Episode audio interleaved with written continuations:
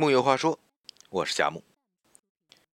木心曾经说过这样一句话：“人生在世，需要一点高于柴米油盐的品相。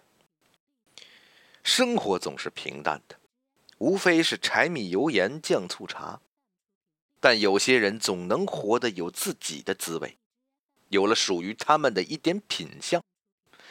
这样的品相，骨子里透着的是一种讲究。”对生活的讲究，不是讲究奢华，也不是要活成什么精致范本，而是对待生活的态度有着一种恰如其分的认真。要在意自己生活的样子，在意享受生活的分寸感。而你对生活讲究了，生活自然也会回馈你讲究的好样子。讲究生活，首先要不怕麻烦。作家三毛刚去撒哈拉大沙漠的时候，租住的房子正对着垃圾场，地板是水泥的，高低不平，墙就是一块块砖，还有缺口，总有风吹进来。屋里挂着小灯泡，电线上还有苍蝇。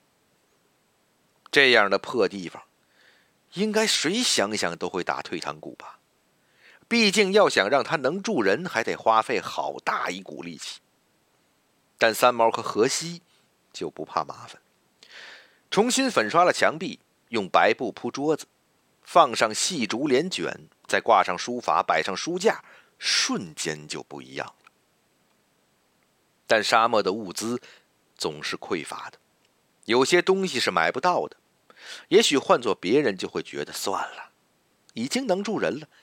也不知道多久，就先这样吧。但是三毛不，没有沙发，就自己垒砖加木板，塞棉垫，缝上条纹布，做成明朗又舒服的长。没用的汽水瓶，捡回来插上沙漠里怒放的荆棘，别有一番坚强的诗意。旧车轮胎，添上红坐垫，坐上去，好似一个君王。虽然在当地的撒哈拉威人的眼中，这一切毫无必要。三毛说：“慢慢的，自己又在风花雪月起来，变回过去的自己。因为生活，不只是衣食住行这些琐碎的事，还需要有一份风花雪月，那才属于自己的生活。”看了三毛的故事，不禁想了想我们自己。有时候想想，不过是租的房子，即使不舒服，也不想那么麻烦，那就凑合过下去。做饭时费时又费力，也很麻烦，不如随便点个外卖。因为嫌麻烦，我们错过了不少该有的好生活。而讲究生活，往往第一步便是不怕麻烦。那第二步呢？讲究生活。要挑一点。大收藏家王世襄也是一个生活家，他对吃特别有讲究。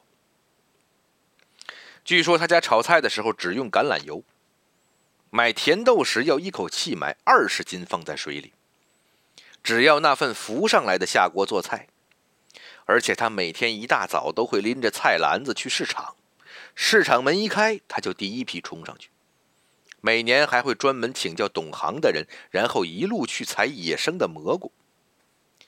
对很多人来说，吃什么不是吃啊？不过是为了填饱肚子，何必这么讲究？但王世襄就曾说过：“现在的人吃不到以前那么好的东西，自然不知道现在的有多难吃。”何谓讲究？是没有吃过，自然无从知晓什么是好的。马未都就曾说过，有一次王世襄在外面请吃饭，有一道糟溜鱼片王老先生一夹筷子，就说这鱼不对，不是鲮鱼，而且肉太松散。大伙儿也没明白，你怎么就知道呢？王世襄解释说，这道菜应该用天津产的鲮鱼，而且刚好是半斤重的最好。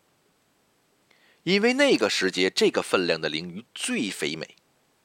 其次，厨师的技艺不太够，鱼片要像白萝卜那样脆，这个不对。